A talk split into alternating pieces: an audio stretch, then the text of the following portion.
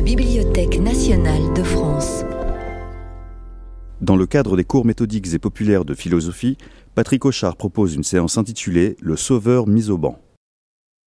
Bonjour, bon, on va commencer.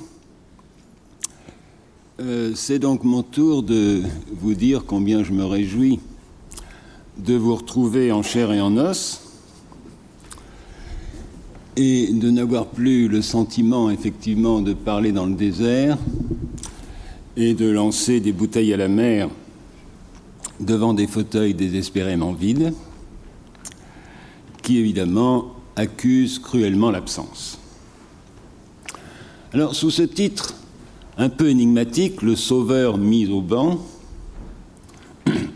il ne sera pas question de la légende du grand inquisiteur dans les frères Karamazov, même si ça en vaudrait la peine, mais encore une fois de Thucydide. Alors sans doute direz-vous, et je pris le goût de Thucydide, à vrai dire ce goût est assez ancien, et après l'épidémie à Athènes au second livre de l'histoire de la guerre du Péloponnèse, je me propose aujourd'hui donc de parcourir avec vous le premier livre en y relevant une singularité apparemment un peu marginale au regard du propos de l'historien qui vise d'abord à faire ressortir ce qu'il appelle la cause la plus vraie de la guerre, au-delà des griefs et motifs occasionnels invoqués par les uns et les autres. Et d'emblée, donc, il annonce son propos, en fait, la cause la plus vraie, mais la moins avouée, c'est à mon sens que les Athéniens, en devenant puissants, donnèrent de l'effroi, phobon, une sorte de panique en quelque sorte, euh, euh, aux Lacélémoniens, et les forcèrent à entrer en guerre. Quant aux griefs ou motifs ouvertement invoqués par les uns et les autres pour rompre le traité et entrer en guerre, ce furent les suivants, et là il commence donc l'histoire de Corcyre, l'histoire de Petit D, etc., donc qui ont été au, début de, la guerre et de l'entrée et de l'entrée en guerre. Alors à cette fin, pour euh, ainsi euh, justifier en quelque sorte cette cause la plus vraie de la guerre, eh bien Thucydide retrace à grands traits l'évolution du rapport de force durant les 50 ans, ce qu'on appelle donc la Pentecontaesie, qui sépare la fin, gros, disons en gros, la fin de la, de la, seconde, de la seconde guerre médique et le début de la guerre du Péloponnèse. Période marquée par la constitution et l'accroissement constant de l'Empire athénien, devenu maître de la mer, comme Thucydide le souligne, c'est une grande chose que la maîtrise de la mer, le Kratos Thessales, et l'accroissement constant donc de cet empire athénien, sans que Sparte n'en puisse mais, sauf à appuyer plus ou moins et sans grand succès les éventuelles défections au sein de l'Alliance. Ainsi commence-t-il son récit en relatant successivement et comme en parallèle, et c'est sur ce parallèle que je vais m'arrêter, le redressement d'Athènes, qui avait été donc occupé, euh, pillé, voire rasé effectivement par les Perses. Donc le, redressement d'Athènes, c'est-à-dire fortification de la ville et euh, aménagement du Pirée, le port, ce redressement qui est opéré à l'instigation de Thémistocle, donc qui est le grand homme effectivement de l'époque et sur lequel je vais m'arrêter, et d'abord évidemment le stratège de Salamine, la victoire essentielle et décisive navale contre les Perses, et d'autre part les agissements brutaux en Ionie de Pausanias, le vainqueur de Platée, qui est la victoire terrestre effectivement donc sur les, sur les Perses, agissements qui lui aliènent, ainsi qu'à Sparte, la plupart des alliés. Alors sans doute, ce qui est étonnant, c'est cette singularité que je voudrais d'abord euh, souligner, c'est que les personnages de Thémistocle et de Pausanias sont-ils aussi dissemblables que possible? Et ne semblent point se prêter justement à être mis en regard ou en parallèle. Comment peut-on comparer en effet la carrière quasi fondatrice de Thémistocle, qui est à l'origine de chacune des décisions qui ont modelé la figure d'Athènes au Ve siècle et qui ont forgé son destin. Je souligne simplement en faisant une énumération. C'est bien d'abord sur ces instances qu'Athènes, avant même la, Deuxième Guerre médique, construisit une flotte digne de ce nom. Je cite, Thémistocle persuada les Athéniens qui étaient en guerre avec Égine et en même temps pouvaient s'attendre à l'arrivée du barbare de construire les navires avec lesquels ils combattraient aussi sur mer. Ainsi encore, évidemment, et c'est comme ça qu'il est ultra célèbre, son rôle fut-il éminent durant cette seconde guerre médique, et en particulier dans la victoire navale décisive de Salamine. Et Thucydide euh, célèbre, euh, dans la figure de Thémistocle, comme il dit, le stratège le plus intelligent, les Athéniens eurent comme chef Thémistocle, qui entre tous fut cause qu'on combattit dans le détroit, ce qui, de la façon la plus certaine, sauva la situation. Donc c'est le premier indice que je voudrais donner justement donc, du Thémistocle, le sauveur, du moins c'est son, son, initiative,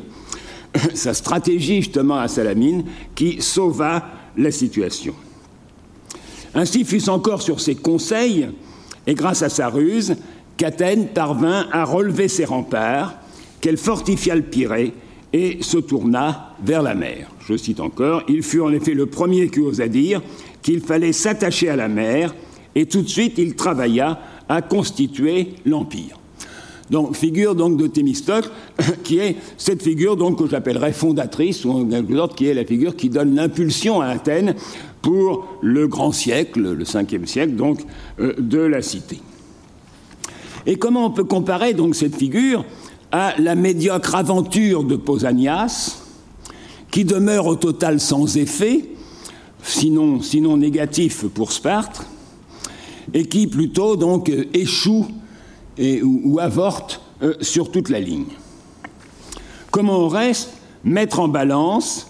l'intelligence souveraine de Thémistocle, puisque ça c'est le point décisif du portrait que Thucydide fait de Thémistocle, c'est cette intelligence. Je renvoie donc dans cette sorte d'éloge funèbre par laquelle Thucydide clôt son récit, par son intelligence propre,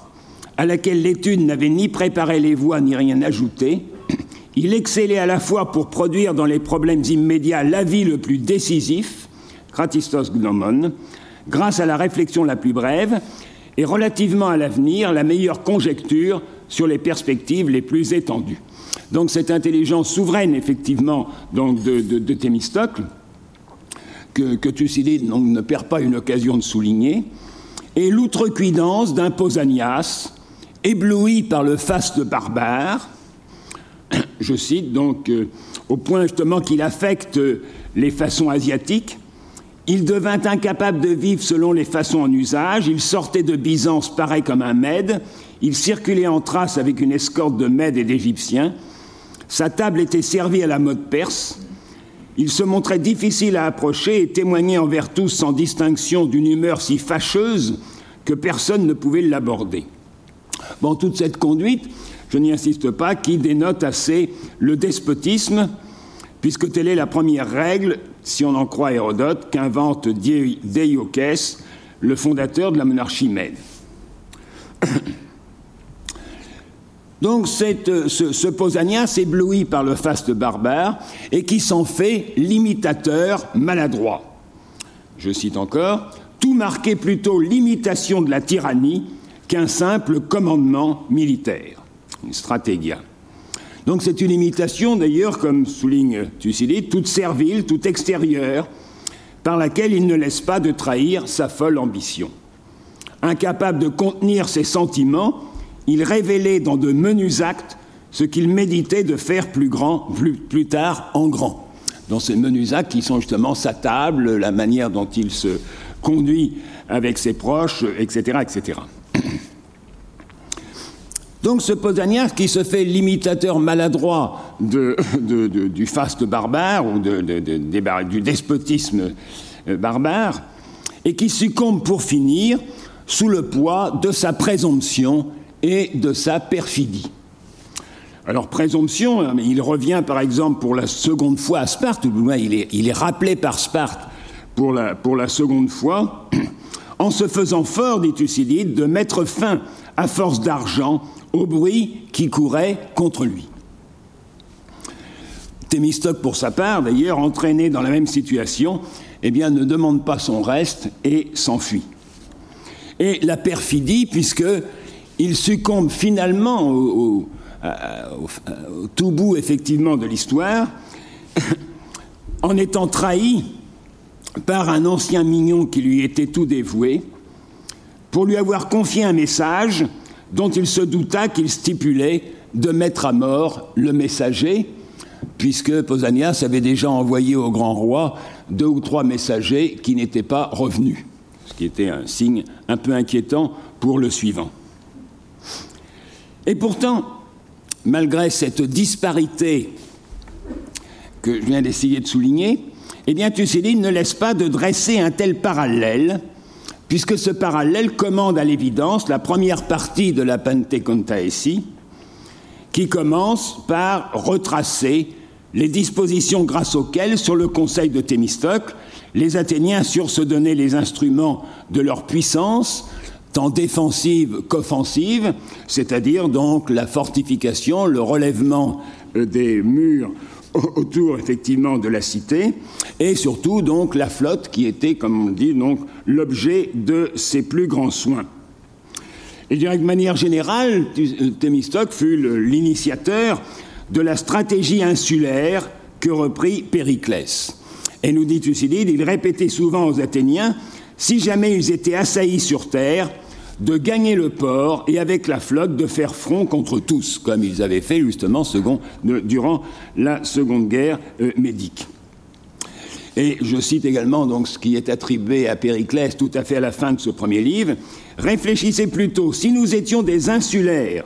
qui donc offrirait moins de prise eh bien, il nous faut aujourd'hui nous rapprocher par la pensée le plus possible de cette condition, laisser tomber la terre et les domaines, et ne veiller que sur la mer et la ville.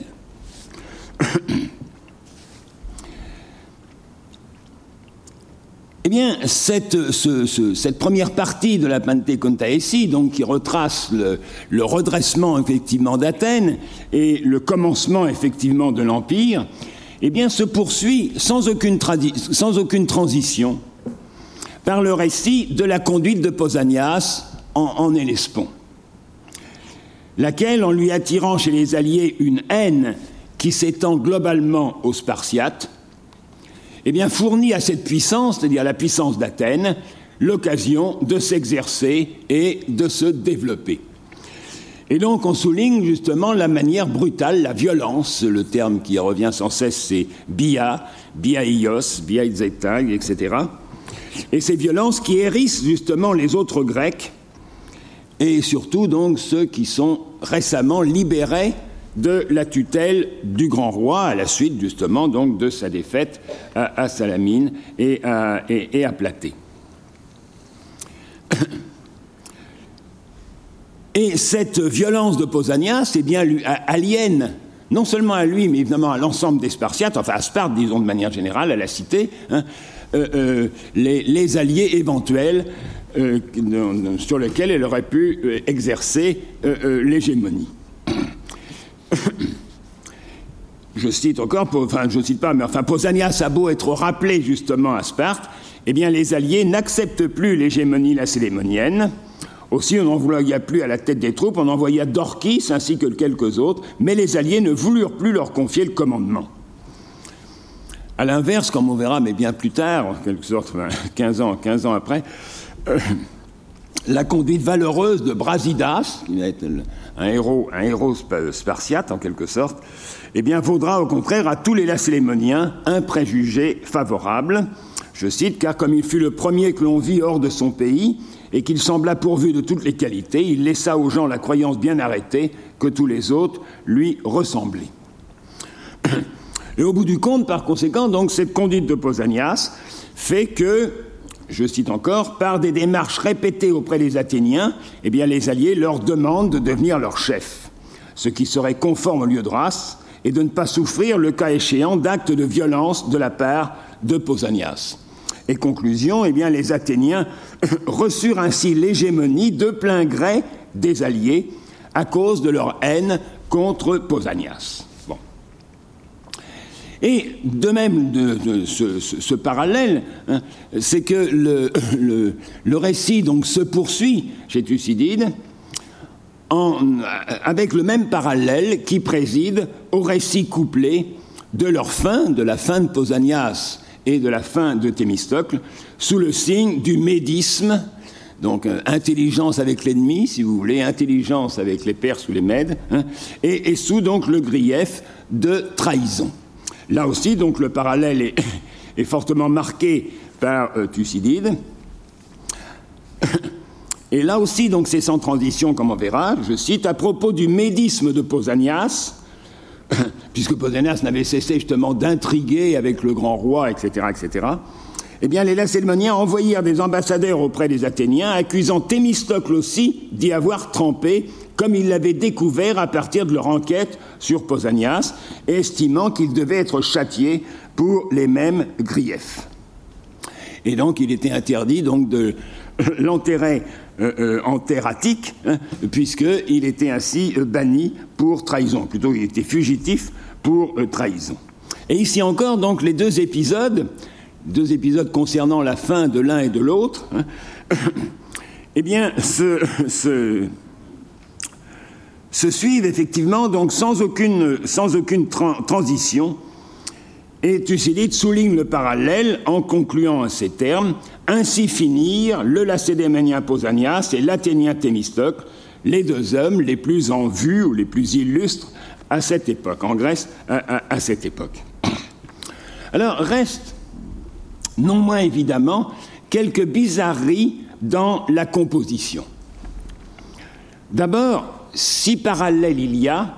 il n'est pas mené d'un seul tenant, mais il est scindé en deux tronçons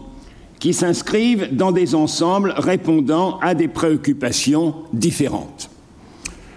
Le premier ensemble, qui entame la Pantécontaésie, eh bien, répond au dessein de retracer la formation de l'Empire athénien pour mesurer l'effroi qu'il suscite à Sparte. Le second, au contraire, enfin au contraire, euh, différemment justement, hein, eh bien, s'inscrit dans le récit des débuts de la guerre de Péloponnèse, ou plutôt de l'entrée en guerre, et il rapporte les différentes revendications et récriminations que se présentent mutuellement les Lacédémoniens et les Athéniens. Alors, le premier au cours duquel donc Pausanias fait sans le vouloir le jeu des Athéniens et de la politique impériale préconisée par Thémistocle. Le second, à l'inverse, où c'est Thémistocle qui se trouve pris à son corps défendant et sans guère de preuves dans la même accusation à laquelle a succombé Pausanias, sous des preuves accablantes, c'est le texte que j'ai lu tout à l'heure, puisque les Spartiates prétendent que dans leur enquête contre Pausanias, eh bien, Thémistocle se trouve compromis et que donc les Athéniens doivent lui faire subir le même, euh, le même sort.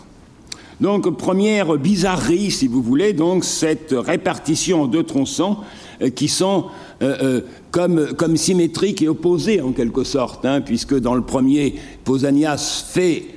sans le vouloir et à son corps défendant en quelque sorte, la, l'affaire effectivement donc des Athéniens, et que dans le second, eh bien, Thémistocle est entraîné là aussi donc euh, à son corps défendant hein, dans la même euh, euh, accusation à laquelle succombe Pausanias. Ensuite, deuxième bizarrerie, c'est que la carrière de Pausanias est racontée de manière assez complète et suivie. Donc, le premier tronçon, c'est jusqu'à son premier rappel à Sparte. Hein, et le deuxième tronçon euh, euh, commence en, avec son nouveau départ, en quelque sorte, donc vers l'Hellespont, euh, cette fois-ci justement à titre privé, puisque les Spartiates ne l'envoient plus de manière officielle. Tandis que la carrière de Thémistocle est évoquée évidemment de façon beaucoup plus lacunaire. On avait laissé Thémistocle inspirant la stratégie athénienne dans le premier tronçon, et nous le retrouvons frappé d'ostracisme et exilé à Argos. il se trouvait ostracisé et tout en ayant séjour à Argos, fréquentait assidûment le reste du Péloponnèse. Enfin, et c'est peut-être le plus important, la troisième bizarrerie, c'est que le second tronçon paraît, eu égard au fil du récit, s'agencer de manière arbitraire. Si en effet l'histoire de la fin de Pausanias s'impose à sa place, puisque sa mort donne lieu à une souillure, alors c'est un terme que vous retrouvez sans cesse donc dans ce premier livre, et ces souillures, ces histoires de sacrilège en quelque sorte, hein, ont tout trait pour dire les choses euh, en gros, hein, ont tout trait justement à ce qu'on pourrait appeler des violations du droit d'asile, hein, puisqu'il s'agit à chaque fois de souillures qui ont été contractées contre des fugitifs qui s'étaient réfugiés hein, dans un temple ou dans un enclos euh, sacré, et donc mis sous la protection effectivement donc des dieux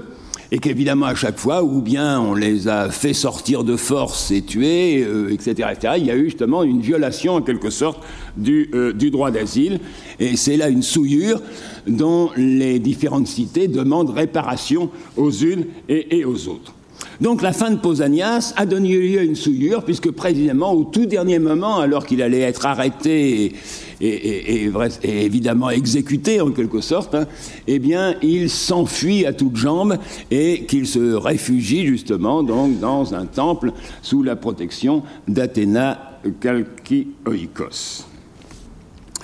Et donc, évidemment, c'est cette souillure que les Athéniens rappellent pour faire pièce aux exigences que présentent les Spartiates contre les Alcméonides et au premier chef contre Périclès, à propos de la souillure attachée à la mort des partisans de Silon. Bon, je reviendrai sur cette histoire, mais c'est une histoire qui, à l'époque, date déjà justement de deux siècles. Hein. mais les Athéniens font ainsi, les Spartiates plutôt, font ainsi euh, euh, pièce, et comme on verra, visent essentiellement euh, Périclès. eh bien, s'il en est ainsi, le récit parallèle de la fin de Thémistocle s'y trouve apparemment rattaché sans autre nécessité que celle de faire la paire et de mettre en regard les destins quelque peu analogues, au moins par leur fin,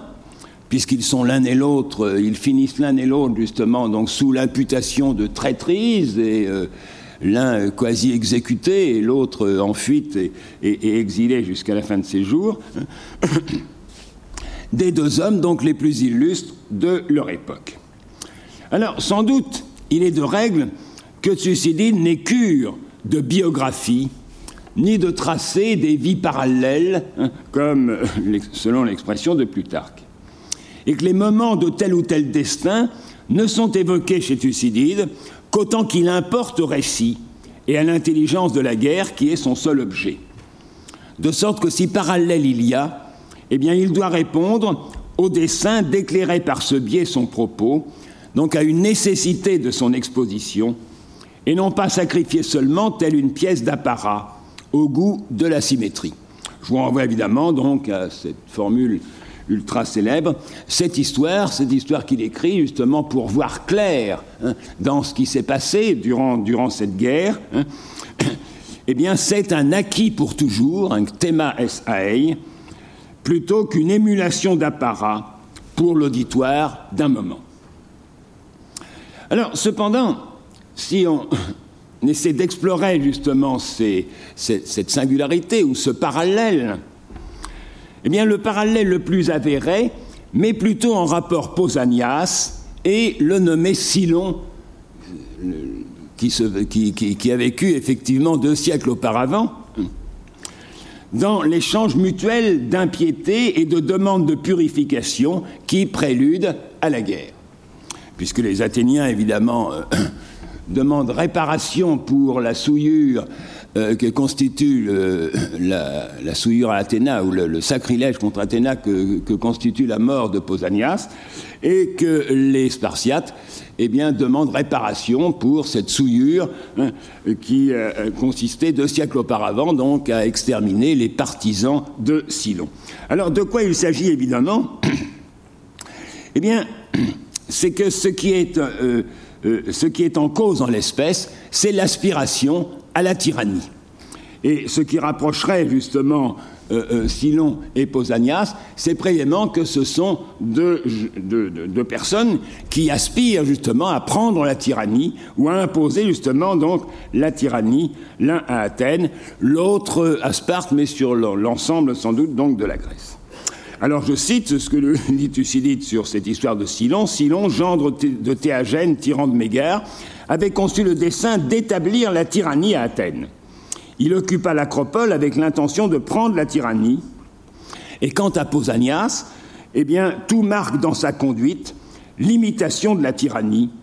et le désir de dominer la Grèce avec ses manières de satrape. Donc le désir justement de prendre l'arché en quelque sorte, donc de prendre l'empire sur, euh, euh, sur la Grèce. Donc ce qui les rapproche, ce qui rapproche Silon et, et Pausanias, les deux euh, contre lequel justement donc une souillure a été commise, hein, eh bien c'est donc cette aspiration à la tyrannie, c'est-à-dire c'est aussi la guerre civile qu'une telle aspiration ne laisse pas de susciter et de nourrir. C'est pourquoi est aussi invoqué, mais brièvement, la souillure du ténard, ça c'est un sacrilège qui a lieu justement dans les luttes incessantes des Spartiates avec leurs ilotes. Et Posania, justement, ne manque pas de jouer aussi sur ce tableau pour arriver à ses fins. On apprenait également qu'il intriguait avec les ilotes, et il en était bien ainsi. Il leur promettait leur affranchissement et les droits politiques s'ils se soulevaient et l'aidaient à réaliser l'ensemble de son dessein. Alors, c'est ce qui, est, finalement en cause, par conséquent, eh bien, je dirais que c'est la souillure intestine de la guerre civile, de ce que les Grecs appellent la stasis, en quelque sorte ineffaçable, et qui continue à jouer à deux siècles de distance. Comment se débarrasser de l'apprenti tyran sans enfreindre à son tour la loi et les usages consacrés Comment agir à son encontre sans contracter le vice même dont on entend se garantir. Et pour autant, évidemment, que cette souillure offre une occasion inexpiable à la guerre étrangère, tout comme à l'inverse, la guerre étrangère ménage le loisir de ranimer la dissension intestine. Alors le rappel évidemment de ces souillures fournit un motif grandiose fut-il évidemment spécieux, à l'entrée en guerre. Et c'est ce que les termes même, justement, donc emploie euh.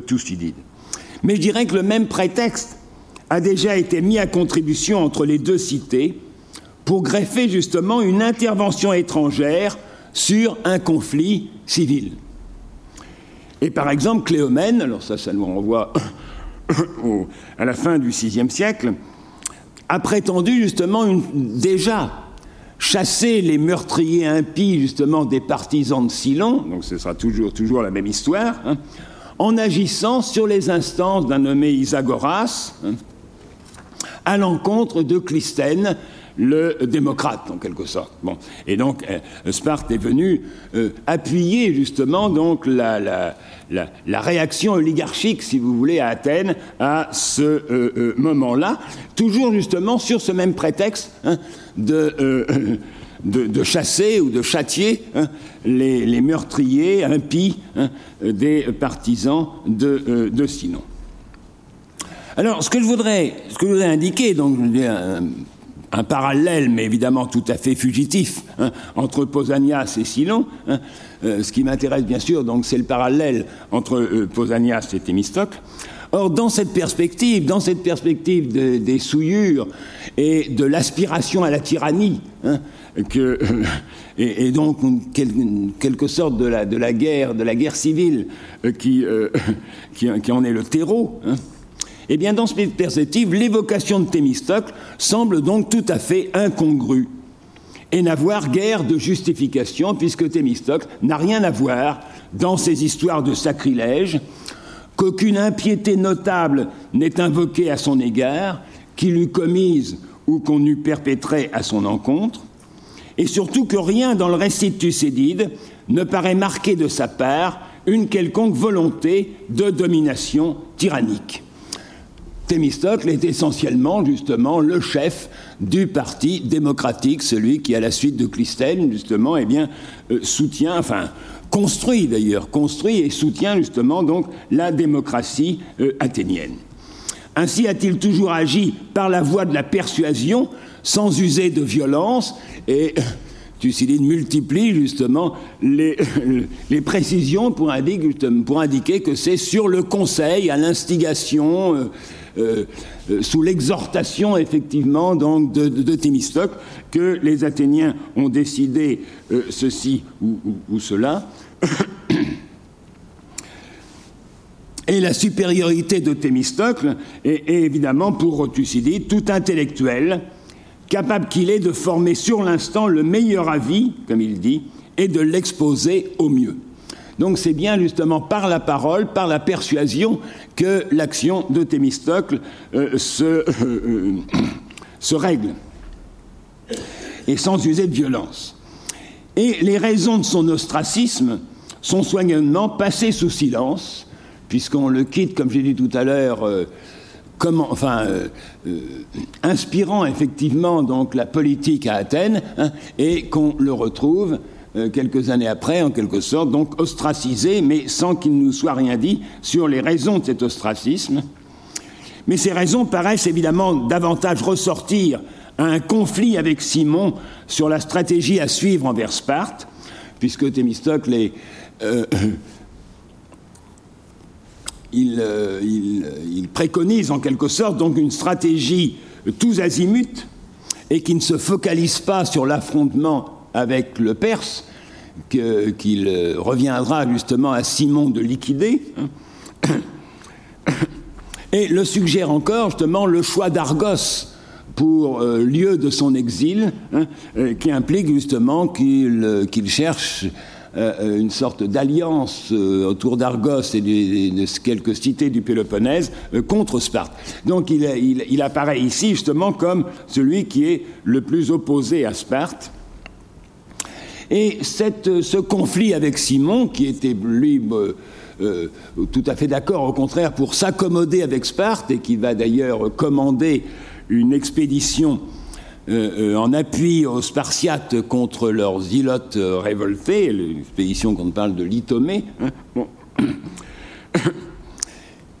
et dans lequel justement donc dans ce, dans ce conflit hein, eh bien les faits n'ont pas tardé à donner raison à Thémistocle puisque cette expédition que mène euh, euh, Simon eh bien tourne mal et que les Athéniens ulcérés dénoncent l'alliance avec Sparte pour s'allier avec le, les Argiens. Bon, mais je passe sur ce, sur ce détail. Alors tout de plus, cette évocation pourrait-elle souligner, mais alors en dehors de tout parallèle avec Pausanias, la rouerie des Spartiates, qui couvre évidemment de motifs religieux des visées politiques fort profanes, en s'efforçant ainsi de faire abattre par leurs ennemis mêmes l'homme qui leur est le plus opposé. Eh bien, évidemment, il en va ainsi hein, de leurs exigences relatives à l'histoire lointaine de Silon. Je cite Apparemment, il défendait avant tout les dieux. Mais il savait que Périclès, fils de Xantippe, y touchait par sa mère, puisque par sa mère, Périclès est apparenté aux Alcméonides, hein, famille illustre justement, donc, et qui, qui euh, avait inspiré justement donc les meurtriers des euh, partisans et des, compagnons effectivement donc de, euh, Silon. Et il se disait que lui banni, puisque comme Alcméonide, il, participe à cette souillure en quelque sorte et qui doit donc être écarté, hein, eh bien ils obtiendraient plus facilement satisfaction du côté athénien. Il était en effet l'homme le plus puissant de son temps et il dirigeait la politique en s'opposant en tout aux Lacélémoniens sans souffrir de concessions, mais en poussant les Athéniens à la guerre. Donc la manœuvre est cousue de fil blanc en quelque sorte. Hein, en demandant d'écarter justement euh, ceux qui sont compromis dans la souillure liée au meurtre des partisans de Silon, eh bien c'est bien, c'est bien Périclès effectivement qui est visé comme étant l'Athénien le plus sans doute opposé justement donc à toute concession envers les Spartiates. Eh bien, est-ce qu'il n'en aurait pas été de même avec Thémistocle, l'Athénien qui à l'époque leur était le plus opposé et dont d'ailleurs les menées argiennes avaient de quoi les inquiéter. Alors qu'en est-il donc et à quoi répond le parallèle entre Thémistocle et Pausanias, dont on ne peut pourtant pas douter qu'il s'impose et qu'il soit ménagé à dessein, comme cela même qui porte l'accent de ces passages? Alors assurément, et j'y reviens un instant, tout semble opposé sous la plume de Thucydide, le dignitaire de sang royal, c'est Pausanias, donc on dit justement qu'il est, il est de lignage royal euh, à Sparte, et au contraire l'homme nouveau, euh, dont la, mère même, la mère n'était même pas athénienne en quelque sorte, ou d'origine évidemment athénienne, et que donc on appelle dans certains textes justement un bâtard, et dont aucun titre n'est mentionné, sinon d'avoir été évidemment un des stratèges à Salamine. Et pas seulement un des stratèges, mais enfin celui qui a impulsé justement la stratégie et, qui a euh, amené à combattre dans le détroit, hein, ce qui a sauvé la situation, comme il nous a été dit euh, tout à l'heure. Alors tout semble opposé, je dirais, le brutal hoplite, prompt à user de violence, et il y a tout dans l'ensemble de textes qui montrent notamment la brutalité et la violence avec laquelle euh, euh, agit euh, Pausanias, et le subtil marin qui est rompu à l'art de la manœuvre. Parce qu'évidemment, pour les Grecs, à l'inverse de la mêlée terrestre, où c'est d'une certaine façon la force brute qui l'emporte, eh bien, le combat sur mer est une affaire de science, d'intelligence et d'exercice de la manœuvre. Comme nous dit Thucydide, to nauticon technes. L'art nautique, en quelque sorte, mais ce n'est pas seulement l'art nautique, c'est aussi l'art de la bataille navale, si vous voulez, donc, hein, eh bien, relève donc de la techné par excellence, plus, plus qu'encore donc que, euh, que n'importe quoi. Alors tout semble opposer le Spartiate qui s'exporte si mal qu'il se fait promptement haïr même de ses alliés, donc les Lacéniens, Lacélémoniens n'envoyèrent plus dès lors de généraux, ils craignaient que l'éloignement n'eût sur un mauvais effet, comme on venait de le voir justement dans le cas de Pausanias. Et euh, euh, les Athéniens, d'ailleurs, ne manquent pas de le rappeler aux Spartiates en disant donc vos usages vous isolent hein, de tous les autres peuples. Vous ne, pouvez pas, vous ne pouvez pas, évidemment, donc vous exporter d'une certaine façon sans vous faire haïr. Et l'Athénien, au contraire, donc, qui sait se plier à tous les usages. On nous rappelle que lorsque Thémistocle se réfugie auprès du grand roi, eh bien, il, il essaie, dans l'année qu'il se donne euh, à apprendre le perse, à apprendre la langue, à apprendre les usages et à se plier justement à, ces usages, et qui sait s'attirer partout la considération et on souligne évidemment donc la considération dans laquelle Thémistocle était, auprès, pas seulement auprès des alliés, mais même justement auprès des ennemis, jusqu'à susciter l'admiration même de l'ennemi. Disons, disons en l'occurrence effectivement donc du Perse. Alors Sparte, évidemment, lui a, commencé à lui faire bon accueil, etc., etc., et il jouit partout, justement, donc, de cette estime ou de cette euh, considération.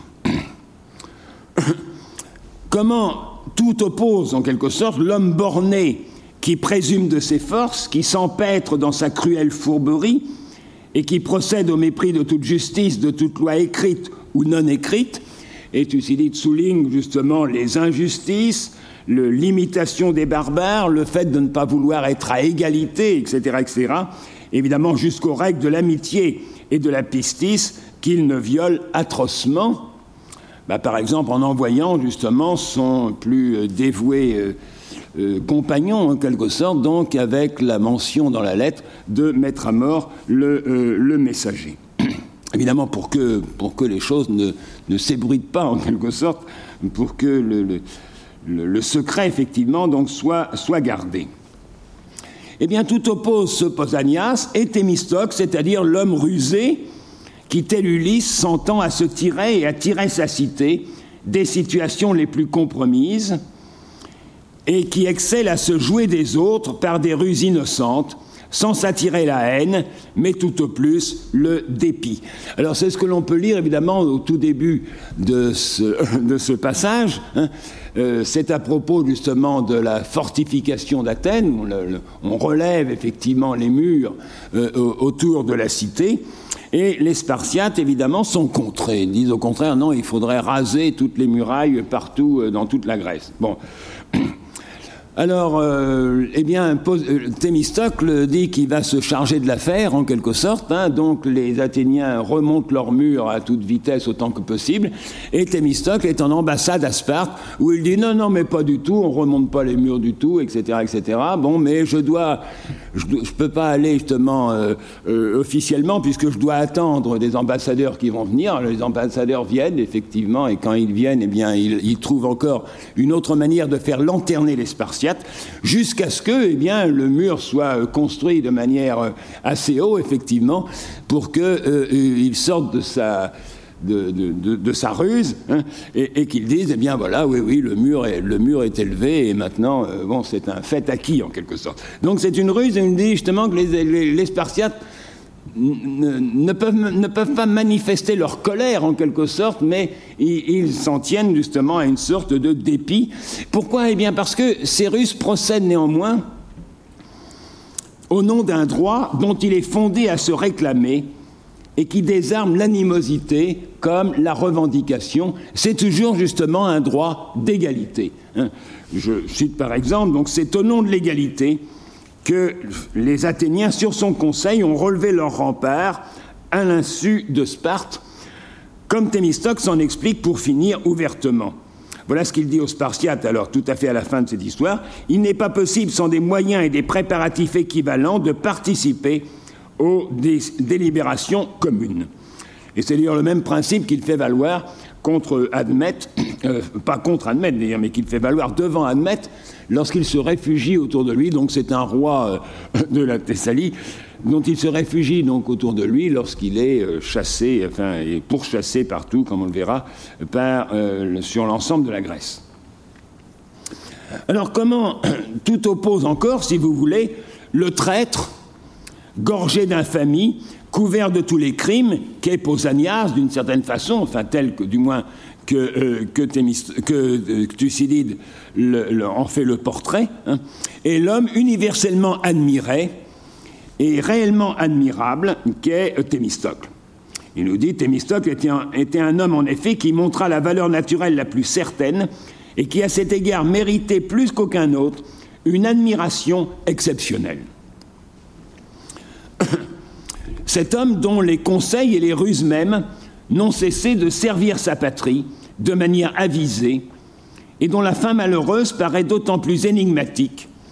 que tous les traits qui pourraient déparer son visage éclatant sont simplement passés sous silence. Donc ces traits qui pourraient déparer son visage éclatant, eh bien, je peux les emprunter donc à d'autres sources éventuellement hein, qui mentionnent son ambition sans mesure, au point, nous dit-il, que dès sa jeunesse, la gloire de Milsiat, le, vainqueur de Marathon dans la première guerre médique, hein, eh la gloire de Milsiat l'empêchait de dormir, selon Plutarque. Son affairisme, rançon de sa magnificence, ses propositions sans scrupules, qu'Aristide, bien évidemment le juste par excellence, jugeait les plus indignes qu'on pût concevoir. C'est sur une histoire C'est sur une histoire assez euh, obscure en quelque sorte, hein, mais où la flotte des Grecs, enfin pas, pas des Athéniens, mais des, alliés justement des Athéniens dans l'empire, puisque là il faudrait expliquer aussi, cet empire est construit de deux façons, hein, ou bien les alliés eh bien, euh, construisent effectivement une flotte hein, et la mettent à la disposition de l'Alliance ou bien, s'ils veulent se dispenser de ça, hein, eh bien, ils payent un tribut. Alors la très grande majorité a choisi la deuxième solution, donc payer un tribut, mais il y avait quelques cités néanmoins donc, qui avaient leur flotte propre, hein, avec laquelle notamment ils combattaient en alliance avec les Athéniens. Eh bien, ces flottes ces alliés donc des Athéniens hein, se trouvent rassemblées, euh, je ne sais où, évidemment, dans les Lesponts. Hein, et Thémistocle dit Oh là là, j'ai une idée, mais je ne peux pas la dire. Parce qu'elle est évidemment assez révoltante. Hein, euh, donc je ne peux pas la dire, mais j'ai une idée. Alors bon, c'est assez compliqué. Comment, comment, comment on va faire? Bon, eh bien, les, Athéniens disent Eh bien voilà, tu vas la révéler à Aristide. Aristide, c'est quelqu'un sur le peu de compter, c'est le juste par excellence. Tu vas la révéler à Aristide, et Aristide nous dira de quoi il s'agit. Hein. Eh bien, cette idée qui révèle à Aristide, c'est qu'il euh, n'y a qu'à aller effectivement là à ce point de rassemblement hein, et détruire la flotte des Alliés, hein, de sorte évidemment que tout le monde paye tribut et qu'il n'y ait plus que les Athéniens qui aient une flotte propre dans leur empire. Et c'est là qu'Aristide dit effectivement, ouais, ouais, non, c'est peut-être une proposition euh, qui peut avoir son utilité, hein, mais c'est bien la chose la plus indigne hein, que l'on puisse faire. Et donc justement, donc sur ce jugement justement d'Aristide, la, proposition, enfin pas une proposition, parce que c'est une proposition qui est restée euh, complètement confidentielle, hein, mais enfin c'est le genre d'idée qui pouvait venir effectivement donc à Thémistocle, et la plus indigne donc qu'on puisse concevoir ou encore donc son double jeu euh, précédemment donc entre Ephialte et l'aéropage, enfin tout ce qui traditionnellement justement l'oppose à Aristide, comme s'oppose, disons, l'éthique de la responsabilité et l'éthique de la conviction. Alors au reste, je dirais que le paradoxe s'accroît encore si l'on ajoute d'une part les extrêmes ménagements que mettent les Lacélémoniens à châtier un homme que tout accuse depuis longtemps, Alors, dès son premier appel à Sparte, d'ailleurs, on l'accusait en particulier de sympathie pour les Mèdes. Et le point, nous dit, euh, Thucydide, semblait fort net, mais pas assez encore pour qu'on se résolu à sévir contre lui. Et d'ailleurs, donc, dans son premier appel à Sparte, il fut acquitté. Et dans ce second rappel, évidemment, les soupçons amassés contre lui ne furent toujours pas jugés suffisants. Et même au vu de la lettre au grand roi, où euh, il étalait justement sa trahison en quelque sorte, et le fait justement qu'il proposait au grand roi hein, la domination euh, sur, euh, sur les Grecs, eh bien les efforts voulurent encore l'entendre de vive voix confirmer sa trahison. Donc il y a eu tout un dispositif ou une manœuvre hein, pour que le messager de cette lettre, donc qu'il l'avait révélé aux, efforts, hein, euh, euh, eh bien, puisse euh, parler justement donc avec Pausanias et quelques efforts étant cachés évidemment dans le coin. Et donc ils ont entendu de vive voix, enfin Pausanias lui-même justement donc euh, solliciter justement son complice hein, euh, d'aller porter justement donc cette lettre et ses propositions effectivement donc au grand roi. Donc évidemment ils l'ont pris en quelque sorte en, flagrant délit et, c'est euh, tant nous dit effectivement le, Thucydide, la coutume lacélémonienne est de ne pas se presser de prendre à propos d'un Spartiate aucune décision irrémédiable sans des preuves irrécusables. Eh bien, par rapport donc à ces ménagements euh, euh, euh, extrêmes en quelque sorte, eh bien, ça forme le plus criant contraste avec au contraire l'extrême légèreté avec laquelle les Athéniens pourchassent un homme qui a fait leur grandeur, à qui en un sens ils doivent tout, et que rien n'accuse, hormis les allégations intéressées des Spartiates. Je cite, sur la seule dénonciation des Spartiates, qui est au reste bien suspect et vindicatif, puisqu'en tout état de cause, il se montre résolu à pourchasser un homme qui n'est pas des leurs. Et bien sur cette seule dénonciation, les Athéniens se laissèrent convaincre. Et Thucydide prend bien soin de ne fournir aucun élément qui puisse nourrir quelque accusation à son encontre. Rien qui trahisse une recherche de domination personnelle, et quant au grief de médisme, donc de sympathie ou d'intelligence justement avec les Mèdes ou avec les Perses, hein, eh bien, je ramène seulement que sa première réaction, c'est de s'enfuir à l'ouest, à Corcyre, hein, puis euh,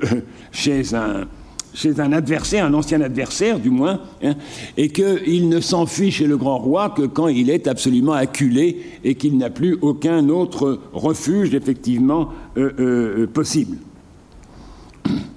Et lors même, lors même qu'il est obligé de se réfugier chez le grand roi, eh bien, Thucydide donne à, à, penser justement que là aussi, il fait lanterner le grand roi. Sa première chose, c'est de demander une année pour qu'il puisse réfléchir, etc. Hein. Et, et, jusqu'à peut-être justement donc se suicider. Là, les versions sur sa mort demeurent euh, fluctuantes. Hein. Euh, euh, lorsqu'il est un peu mis au, pied du mur, justement, donc de tenir ses promesses auprès du grand roi, et qu'il pense justement impossible hein, euh, de, remplir justement ce qu'il avait promis au, grand roi, nous dit euh, Thucydide. Je dirais par là donc que tout atteste chez Thucydide le souci d'accentuer ce contraste autant que faire se peut, jusqu'aux singularités de la composition qui justement lui permettent de faire l'impasse sur la partie la plus controversée de la carrière de Thémistocle,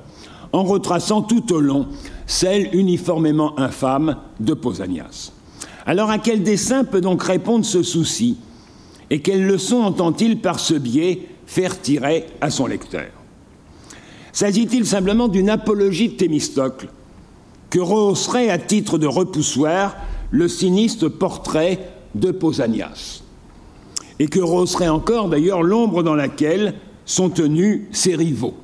Aristide n'est mentionné qu'en passant, et le rôle de Simon n'est évoqué qu'à minima. Alors sans doute Thucydide ne ménage-t-il pas son admiration pour Thémistocle, mais outre qu'une telle défense serait bien maladroite, qui ignore délibérément les griefs pesant sur son objet et ne se soucie pas de les réfuter, eh bien, il se garde de dresser parallèlement un réquisitoire contre Pausanias, dans lequel il ferait expressivement part de son mépris. Au contraire, et c'est ce qui doit nous alerter, il ne laisse pas de souligner tout à la fois la gloire suprême qui revient également à l'un et à l'autre de ces héros, nonobstant la différence de leur conduite,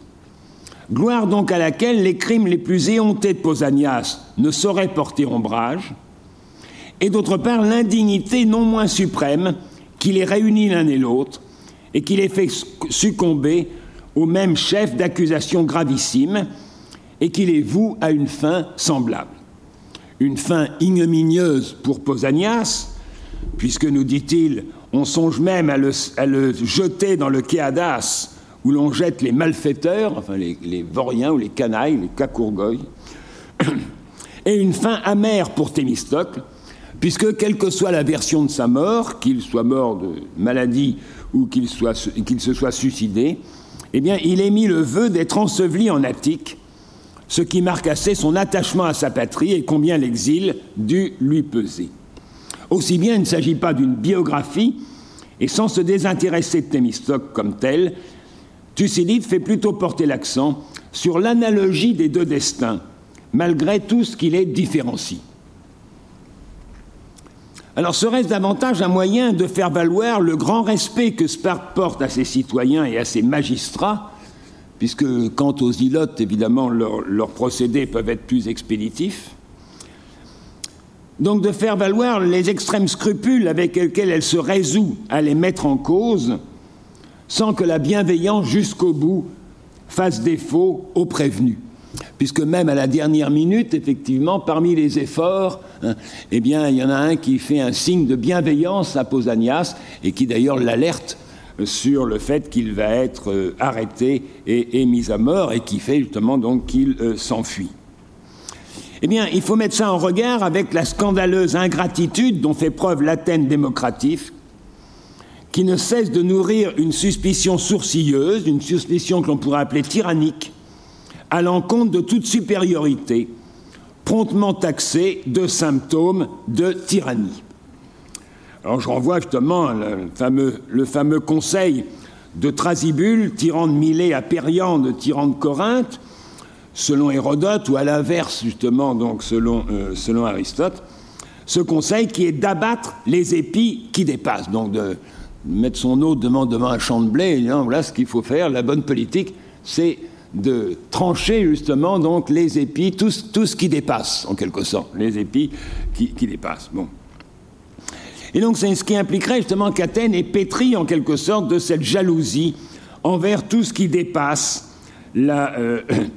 l'aune commune. N'est-ce point d'ailleurs Périclès qui affirme à propos de l'éloge des héros tombés à la guerre, selon la coutume justement de l'oraison funèbre, qu'on peut par jalousie y voir de l'exagération lorsqu'on fait l'éloge justement de des, gens qui sont tombés à la guerre dans l'année euh, écoulée, lorsque ce qu'on entend dépasse ses propres capacités. Donc l'envie nous fait voir de l'exagération dans ces éloges qui sont donnés, et qu'au-delà, avec la jalousie, naît l'incrédulité. Et donc on ne croit pas justement à ces éloges hein, euh, par jalousie.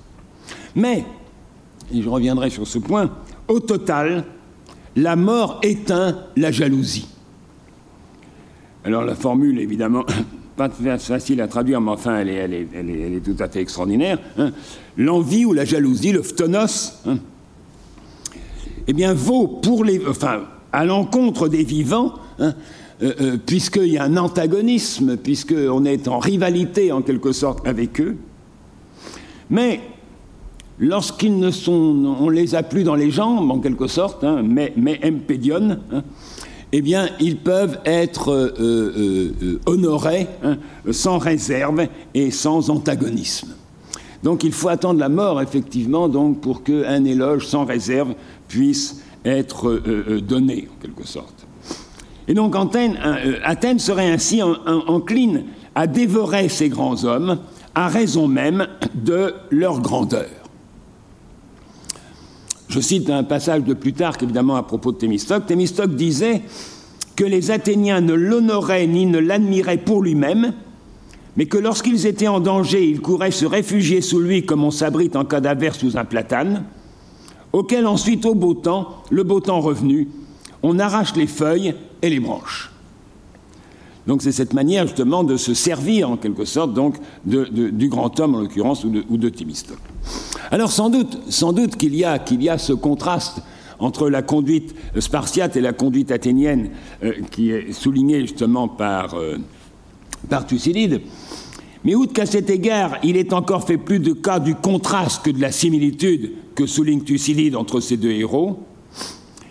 sans compter justement que le destin de Périclès suffit à démentir un propos aussi général, puisque Périclès a été, comme selon la formule célèbre, sous le nom de démocratie, c'était en fait le premier citoyen qui gouvernait, c'était l'archet justement du, du, premier citoyen, et que Périclès a été donc pendant une décennie, une décennie et demie,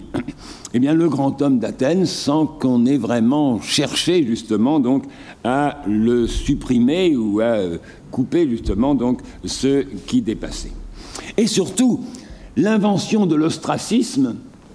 dont euh, Thémistocle a été la victime, eh bien l'invention de l'ostracisme et son usage de fait contre Thémistocle aurait dû suffire pour exhaler légalement cette humeur maligne et apaiser toute crainte sans recourir à l'injustice et à la violence. Car, et c'est un point que je voudrais quand même souligner, le parti de retrancher les grands hommes a beau être mis en forme de conseil dans la bouche d'un tyran, il est d'inspiration et d'usage démocratique. Je cite Aristote, Il est clair que la tyrannie cumule les vices de la démocratie et de l'oligarchie. De la démocratie viennent l'hostilité contre les notables et leur élimination secrète ou au grand jour. Par souci extrême de l'égalité, mais à ceci près, effectivement, que la démocratie procède de manière légale. Et il nous dit l'ostracisme a à sa manière la même vertu de retrancher les citoyens qui dépassent des autres et de les exiler. Et Plutarque dira les Athéniens l'ostracisèrent à propos de Thémistocle, comme ils avaient coutume de le faire pour tous ceux qui leur étaient à charge à cause de leur puissance, et dont ils jugeaient l'expression est assez remarquable, c'est pour ça que je suis allé chercher c'est plus tard, dont il jugeait qu'ils étaient incommensurables, asymmetrous, au regard de l'égalité démocratique. Ce qui dépasse d'une manière incommensurable en quelque sorte, eh bien l'ostracisme a été fait effectivement pour ça, pour les mettre de côté, au moins temporairement, hein, euh, euh, euh, sans, recourir justement à l'injustice et à la violence. Alors sous cet angle néanmoins demeure absolument énigmatique l'acharnement proprement sans pareil avec lesquels Thémistocle est poursuivi. La véritable chasse à l'homme, puisque c'est cette expression donc poursuivie, diocaine, comme on chasse justement un gibier, qui est employé euh, sans cesse pour euh, retracer cet épisode. Donc la véritable chasse à l'homme dont il est l'objet, à l'instar d'une bête sauvage ou d'un esclave fugitif, de la part des deux cités les plus puissantes qui les tracent ensemble à travers euh, toute la Grèce. Et qui l'acculent donc en désespoir de cause à se réfugier d'abord dans une cité amie, Corcyre, puis chez un adversaire, celui que j'ai vu que tout à l'heure, admette, et enfin auprès du grand roi, non sans donner après coup ainsi quelque apparence à l'accusation infondée ou du moins fort suspecte qui déclenche la poursuite. Donc je dirais qu'elle a un acharnement qui passe et de loin les précautions, même les plus excessives, que la prudence démocratique a accoutumé de prendre à l'encontre de ceux qui semblent jouir d'un trop grand ascendant au sein de la cité, puisqu'il ne s'agit pas seulement d'écarter Thémistocle, mais de s'acharner opiniâtrement à sa, à sa perte. L'ostracisme est une manière justement d'écarter L'ostracisme n'est pas, puisque c'est un décret en quelque sorte, enfin de l'Assemblée du peuple, mais sans jugement, sans instruction, etc., etc. Donc l'ostracisme n'est pas une condamnation. Euh, euh, l'ostracisme n'a rien d'infamant, c'est une manière justement d'éliminer, de, mettre de côté pour un certain temps, hein, puisqu'il peut être rappelé, hein, euh, eh bien, quelqu'un justement donc qui dérange, dont, l'Assemblée du peuple pense justement donc qu'il dérange la, cité. Mais là, il s'agit justement de s'acharner à sa perte et donc de détruire son image glorieuse en le réduisant au déshonneur sous l'imputation de trahison. Donc il ne s'agit pas seulement de le priver de droits politiques, ce qu'on appelle l'atimia, hein, mais de le frapper d'indignité sous le grief infamant de trahison et en agissant de telle sorte qu'il se trouve exposé à justifier ses persécuteurs par le soin qu'ils prennent de ne point lui laisser d'autre issue que le refuge auprès du roi, et ainsi donc de confirmer, si on peut dire, cette euh, imputation de trahison. Donc il y a là une rigueur qui est proprement extraordinaire, qui est sans exemple, et qui, sous le couvert des plus douteux indices, excède toutes les machinations auxquelles peut donner lieu le conflit civique, comme si justement à l'espèce il s'agit pas, il s'agissait d'extirper justement la victime de l'espace civique, d'y effacer jusqu'à son nom et de le dépouiller non seulement de ses droits, mais encore, disons, de sa qualité de citoyen, en le traitant comme un être apolis, hein, sans, sans, sans citer justement, comme une bête ou comme un esclave. Alors qu'en est-il de cet acharnement et pourquoi rapprocher le traître lamentable que fut Pausanias et l'homme admirable que ne cessa d'être Thémistocle, personnage que rien ne semble autoriser à comparer, hormis le seul titre de gloire, hormis donc que le seul titre de gloire du premier Pausanias reste d'avoir été le vainqueur de Platée, Pausanias qui était déjà en grande considération à cause de son, de son commandement à Platée, et que le second, entre autres mérites, contribua au premier chef à la victoire de Salamine. Donc c'est les deux victoires, euh, l'une sur terre et l'autre sur mer en quelque sorte, qui décident du sort de la Grèce et de la fin de la Seconde Guerre euh, médique.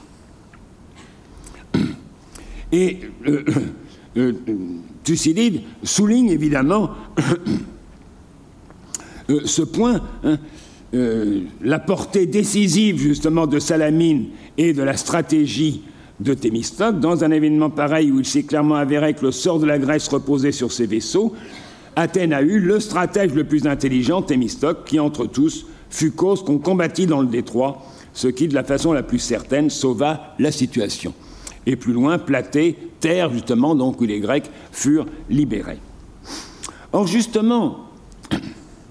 il me semble que Thucydide ne souligne abondamment leurs différences que pour mieux faire valoir ce qui les associe en dépit de tout. Aussi contraire qu'ait été leur conduite, l'un et l'autre furent des chefs de guerre qui, en deux occasions décisives, tinrent entre leurs mains le salut de leur cité et de la Grèce tout entière. Alors à cet égard, quels que soient ses talents, Thémistocle demeure l'homme qui sied aux, aux époques de tempête quand la conjoncture requiert des décisions audacieuses, inédites, un art de l'improvisation, tout d'exécution, comme disait Napoléon à propos de l'art de la guerre, et que sans trop se soucier des usages, on sache faire preuve de hardiesse et de clairvoyance. Bref, c'est l'homme de l'intelligence stratégique et tactique. Or, tout admirable qu'il soit sans conteste, et justement parce qu'il ne peut pas ne pas susciter l'admiration, un tel homme, néanmoins, n'est pas précisément recommandable. Politiquement, je veux dire. Et il ne laisse pas de nourrir la méfiance. Si Thucydide lui reconnaît hautement le privilège d'une rare intelligence, assorti même du crédit qu'il lui fait du plus ardent patriotisme et d'avoir toujours œuvré pour la grandeur de la cité et sans enfreindre les lois, il ne lui accorde pourtant pas d'avoir eu part à la vertu. Il ne nous parle jamais justement donc de l'arrêté hein, de, euh, de, Thémistocle. Et cela ressort si l'on compare l'éloge de Thémistocle, qui se résume à exalter son intelligence, et celui de Brasidas, plus tard, donc dans la guerre du Péloponnèse, qui joint à l'énergie le couple de la vertu et de l'intelligence. Arrêté kai sunesis. Il est vrai et je crois que c'est le secret de l'affaire, que Brasidas eut le bon goût de mourir au combat dans le feu de l'action et dans le feu d'une victoire effectivement donc euh, qui, a aussi, donc un caractère décisif, même si évidemment ne peut pas être comparé avec Salamine. Et à cet égard, le partage entre Trémistocle et, Aristide est traditionnel. Évidemment, la vertu est du côté euh, d'Aristide. L'un brille dans les affaires militaires, l'autre dans les affaires politiques, et l'emporte en justice sur euh, euh, tous ses contemporains. Alors, c'est d'abord que la discipline faisant la force principale des armées, comme on sait, eh bien, la conduite de la guerre est foncièrement monarchique. Je l'envoie par exemple donc dans le second livre de l'Iliade, la formule, le, vers effectivement célèbre. Hein, euh, ça n'est pas bon que d'avoir une pluralité de commandements, polycoraïniers, qu'un seul commande, qu'un seul soit le roi. Et euh, c'est souligné un peu partout justement euh, par Thucydide, lorsqu'il s'agit justement de la guerre et de la conduite effectivement de la guerre. Eh de sorte que ceux qui y excellent demeurent enclins à mener une politique personnelle qui procède sinon à des fins, du moins de leur initiative privée et par des voies dérobées, au mépris de l'exigence de la délibération publique et de la prise de décision en commun qui sont inhérentes au bon ordre et à la facture même de l'espace euh, euh, civique. Donc c'est une propension qui est évidemment abondamment soulignée dans le cas de Pausanias, qui évidemment fait tout en secret, mène ses intrigues, puisque c'est le terme qui est sans, cesse rabâché justement à son propos, pratein, prasein, etc., mène des intrigues avec tel ou tel, etc., donc de manière effectivement dérobée. Mais d'une certaine façon, Thémistocle est loin d'en être exempt, même si Thucydide se borne à le suggérer discrètement désireux qu'il est de ne rien retenir qui puisse ternir sa loyauté ou faire douter de sa droiture. Bon, j'ai déjà souligné justement la ruse à l'égard de, Sparte, et il y aurait d'autres, d'autres indices justement que je pourrais rassembler, mais il faut que j'aille un peu plus vite. Alors je dirais donc que selon la fameuse formule institutrice de violence, Odépolémos biaios didaskalos, la guerre est un maître didaskalos, hein, un maître violent ou un maître de violence, on peut discuter justement sur la traduction. eh bien la guerre ne laisse pas de faire ressortir parmi les meilleurs des hommes doués d'un esprit d'initiative et portés aux opérations secrètes, qui répugnent, fût-ce pour la bonne cause, à agir à découvert et d'après une résolution commune, comme le requiert la vertu civique, dont le lustre justement s'attache aux actions et aux propos qui, sans réserve, s'exercent et se mettent en évidence sous un jour public et sous la règle euh, commune. Mais là, toutefois, n'est pas encore l'essentiel, car outre que sous ce rapport, les deux héros ne sont guère comparables, s'ils ne brillent point par la vertu civique, c'est aussi que l'éclat éminent de leur renom éclipse, malgré qu'ils en aient et de quelque manière qu'ils se conduisent, tout autre éclat, et celui même de la vertu civique, du même coup exclu de leur apanage. Tout de même qu'en fin de compte, ce même éclat ne laisse pas d'éclipser la noirceur des pires crimes, et que Pausanias, malgré tout, partage avec Thémistocle le lot suprême d'une réputation éminente. Et c'est souligné, on dit à peu près dans les mêmes termes. Hein, euh, était en grande réputation justement auprès des Grecs, hein, et, de même donc la grande estime axiosine hein, euh, de, de, Thémistocle euh, auprès des Grecs, et c'était justement donc les deux hommes les plus en vue ou les plus illustres de leur époque, ce qui ainsi donc les, les rapproche. Eh bien, cette réputation éminente, rien ne pourrait le dépouiller à quelque monnaie criminelle qu'il se soit porté, et que nul de ses contemporains, ni Aristide, ni Simon, pour ne rien dire évidemment de l'obscur Dorkis, celui qu'on a envoyé après Pausanias dans les Lespons, mais seulement pour y faire un tour, puisque les Alliés n'ont plus voulu, plus voulu de lui,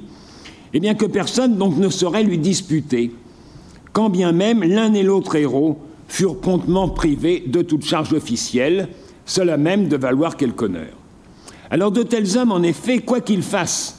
et si différemment qu'ils procèdent, avec la plus grande loyauté et pour la bonne cause, en usant de persuasion et de conseils, sans chercher à s'imposer au-dessus de tous, comme on peut le penser justement de Thémistocle.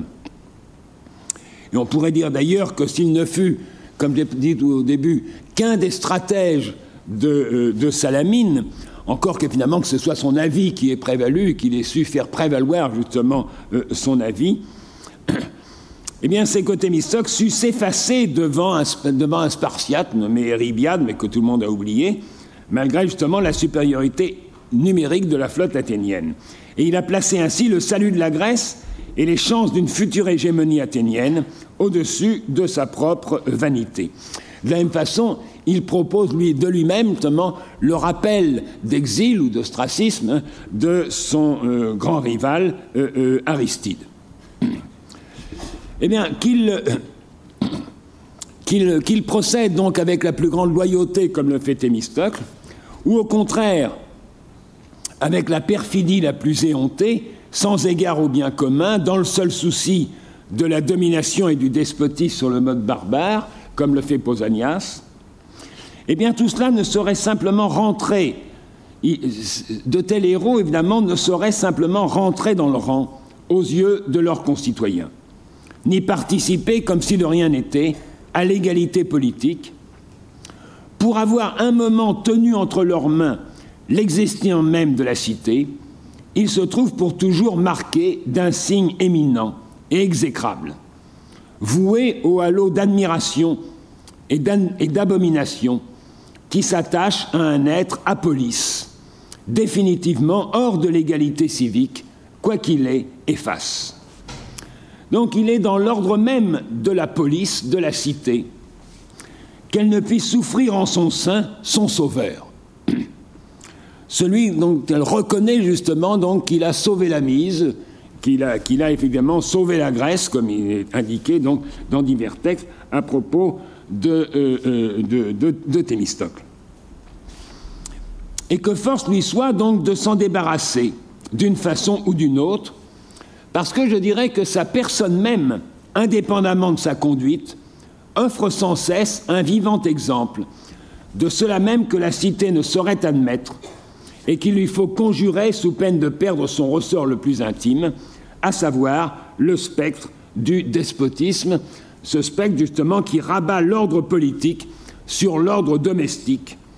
comme le révèle par exemple le débat entre Aimon et Créon dans l'Antigone de Sophocle, avec ce qui culmine justement sur cette maxime, ce n'est pas une cité que celle qui est la chose ou l'affaire d'un homme seul. Eh bien, le sauveur, justement, devient cet homme seul hein, qui, euh, euh, auquel, d'une certaine façon, justement, donc la cité euh, appartient. Donc ce n'est pas à toute gloire ni à toute grandeur que la cité s'en prend dans leur personne, mais à la gloire et à leur grandeur et à la grandeur qu'apporte une victoire militaire décisive, pour autant qu'elle s'avère définitivement sans partage, et qu'à compter de Salamine et de Platée, Thémistocle et Pausanias ne peuvent qu'être sans égaux. Sans égaux AUX, évidemment. Alors ce n'est pas davantage par jalousie mesquine qu'Athènes exerce à l'encontre de son héros une rigueur sans pareille, mais en vertu du soin jaloux que la cité a d'elle-même, afin de préserver l'égalité civique de l'attentat exorbitant que recèle un tel ascendant ou une telle dette inacquittable. Ce n'est pas enfin légèreté coupable si les Athéniens se laissent tant, aisément convaincre contre Thémistocle et sautent sur la première occasion de le perdre, mais plutôt par souci scrupuleux de leur constitution, de leur politéia, qui leur enjoint de s'en débarrasser. Rien donc d'étrange dans l'étrangeté de leur conduite, il ne s'agit pas d'écarter temporairement un adversaire dans la gestion usuelle du conflit politique entre égaux, mais de perdre un homme qui, par sa seule présence, compromet non pas tel ou tel dessein circonstanciel, mais l'ordonnance même de la police. À être sans pareil, rigueur sans pareil, à situation extraordinaire, mesure extraordinaire. Je dirais en effet que de tels hommes s'imposent nécessairement dans la cité comme des mythes vivants, sans conteste possible, et du même coup doués d'une évidence obscure, transie d'admiration. C'est ça justement le caractère mythique. Comme les choses anciennes, nous dit Thucydide,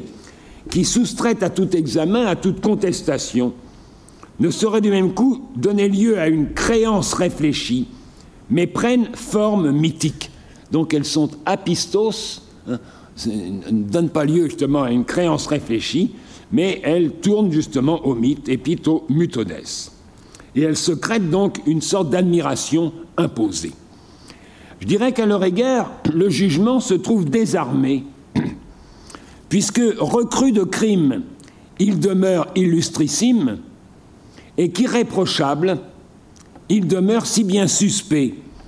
qu'on est fondé à se saisir du premier prétexte pour les perdre. À ce compte, je dirais que Thémistocle et, Pausanias ne font qu'un et présentent, répartis sur leurs deux personnes, les deux faces indissolublement liées du Sauveur,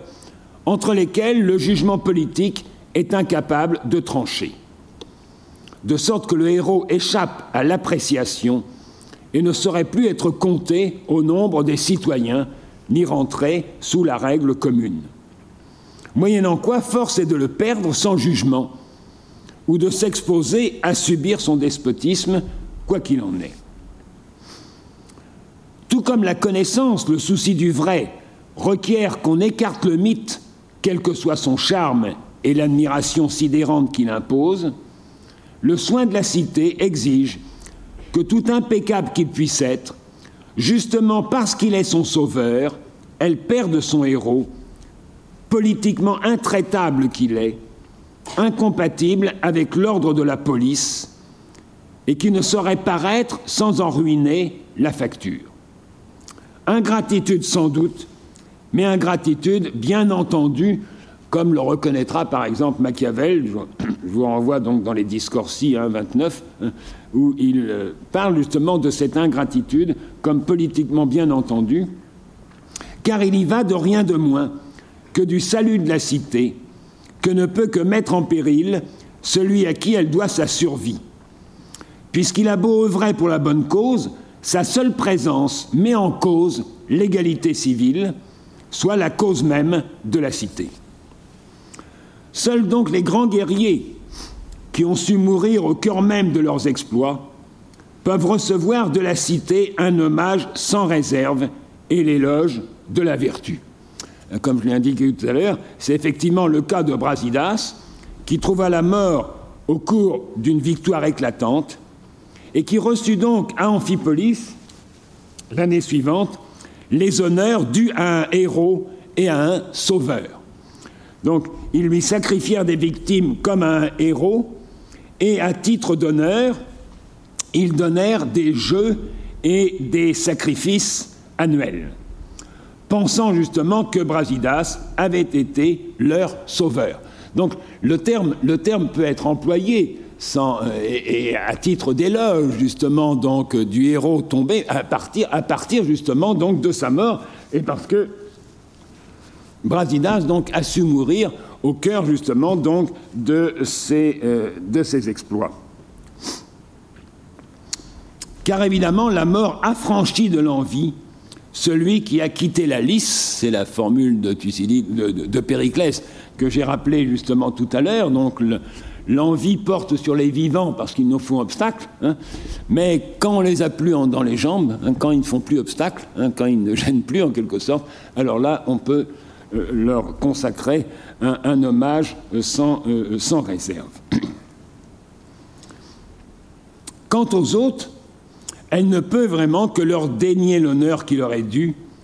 et quel que soit leur mérite, s'acharner à leur perte. De sorte, si vous voulez, que le bon sauveur est un sauveur mort. Ainsi Athènes en, en, en usa-t-elle contre Thémistocle sous l'effet d'un impératif politique majeur, s'employant à détruire son prestige et l'image du sauveur,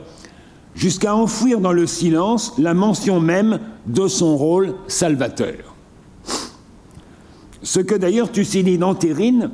en traitant d'abord des guerres, médiques et de Salamine, sans faire mention de Thémistocle, tout à fait au début, effectivement, donc, euh, du, euh, du, livre. Et par exemple, donc, dans la Constitution d'Athènes, attribuée à Aristote, on va même jusqu'à créditer l'aréopage des dispositions prises euh, au moment de Salamine. Alors, dit le texte, tandis que les stratèges désespéraient de la situation. Donc là, évidemment, le silence est fait complètement sur, euh, sur Thémistocle et euh, tout est mis justement au compte de la cité ou d'un de ses organes euh, euh, réguliers. Alors, sans toutefois évidemment parvenir à en abolir la mémoire, puisque son nom ressurgit à l'occasion à point nommé. Et quand même n'en veulent-ils rien savoir, eh bien sa mémoire n'est pas abolie, et les Athéniens savent en faire état, à Sparte par exemple, et rappeler que les Lacélémoniens eux-mêmes lui ont rendu d'un signe honneur à Thémistocle et qu'il avait été donc le stratège le plus intelligent, etc., euh, euh, à, à, à Salamine. Et son nom ressurgit justement à point nommé et il tranche évidemment donc sur l'anonymat au gré duquel la cité affecte d'avoir toujours, toujours pourvu d'elle-même, collectivement, à son salut, sans la moindre entorse à l'égalité. Il est donc bien question de sacrilège en l'occurrence, mais je dirais que c'est la guerre elle-même et la contrainte despotique qu'elle impose, ce que j'ai appelé justement le caractère monarchique en quelque sorte de, la guerre, qui se révèle politiquement sacrilège en exposant la cité pour sauver sa vie à perdre son ressort du fait même de l'opinion qui s'attache à celui à qui elle doit son salut et à cause même qu'elle le lui doit. Alors reste qu'il se pourrait qu'Athènes fût aux autres cités ce que Thémistocle est à Athènes, c'est-à-dire l'image aussi incontestable qu'insupportable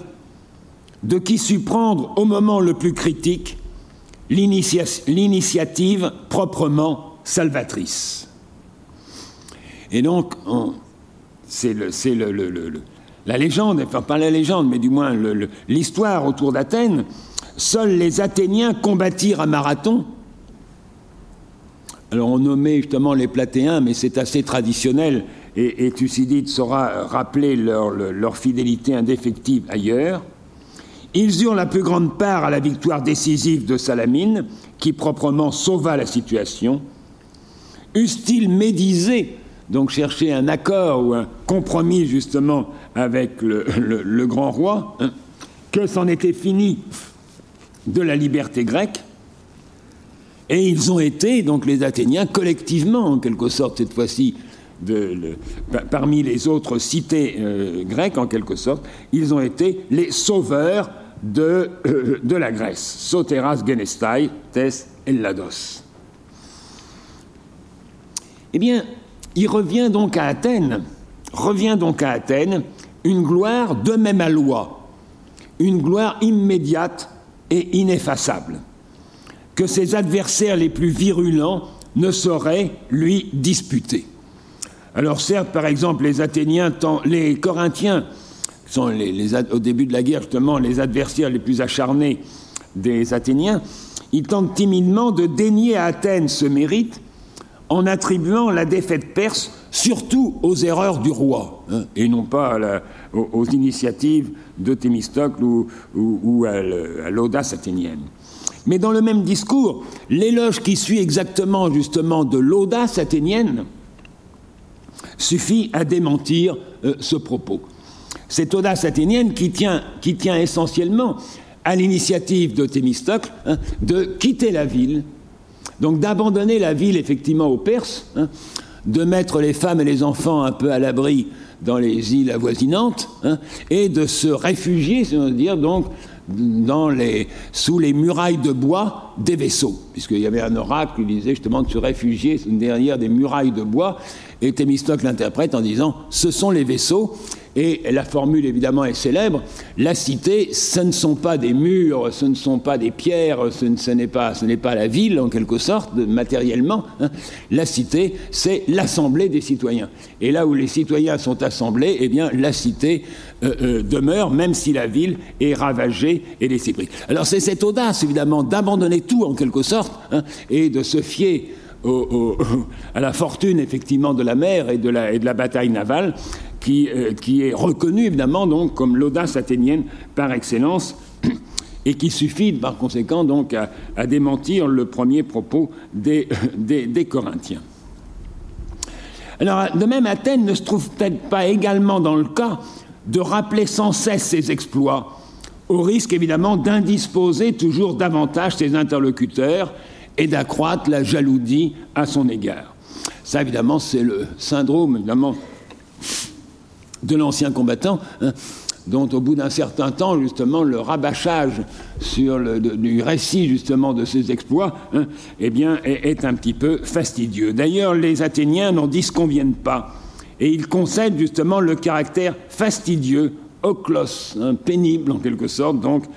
de ces rappels, euh, de cet éternel euh, euh, rappel. Eh bien, n'en vient-elle pas finalement à faire quasiment l'unanimité contre elle hein, au, début justement de, la guerre du Péloponnèse, hein, et pour se flatter d'avoir été la première à combattre résolument le Mède, à devoir affronter seule le reste de la Grèce. Donc je dirais que la solitude glorieuse hein, face aux, Mèdes ou aux Perses eh se tourne en imputation tyrannique. Et je souligne dans le texte de Thucydide hein, cette formule justement donc de la cité tyran. Le, scandale, disent les Corinthiens, hein, c'est qu'il y ait tant de cités hein, qui soient maltraitées, qu'Acopatène soit maltraitées par une seule, et nous avons laissé se constituer Turanon Pauline, une cité tyran. Nous qui, au contraire, estimons qu'il faut détruire euh, euh, les monarques hein, dans euh, chacune des cités singulièrement, en quelque sorte. Et ainsi, donc, elle concentre au début de la guerre sur elle seule l'animosité de tous. Telle était la colère, orgueil, difficile à traduire, l'animosité, je dirais plutôt, que la plupart nourrissaient contre Athènes, les uns parce qu'ils voulaient échapper à son empire, les autres parce qu'ils s'effrayaient à l'idée d'y être soumis. De sorte que si les Athéniens ont su se débarrasser de Thémistocle et porter au compte de la cité les mérites d'un seul, ils n'ont pu du même coup, pour finir, échapper à son destin. Moyennant quoi, l'Empire, constitué sous les auspices conjoints de Thémistocle et de Pausanias, ne peut que recevoir l'hommage d'une exécration admirative qu'il partage avec ses promoteurs. Et cette, remarque, effectivement, donc, selon laquelle l'entreprise dans laquelle donc la libération des Grecs compose indissolublement avec leur asservissement, eh bien même Périclès en convient au début de la guerre, et je lui laisserai donc la parole pour finir. Hein. Vous tenez désormais l'Empire comme une tyrannie, os tyrannida. Cette tyrannie, qu'il était, peut-être, ou qu'il peut sembler injuste d'avoir prise, mais dont il serait désormais très périlleux de se défaire. Je vous remercie.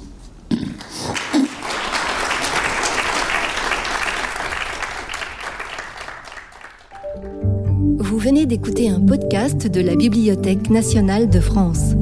Retrouvez les conférences, rencontres et créations de la BNF sur toutes les plateformes de podcast ainsi que sur le site bnf.fr.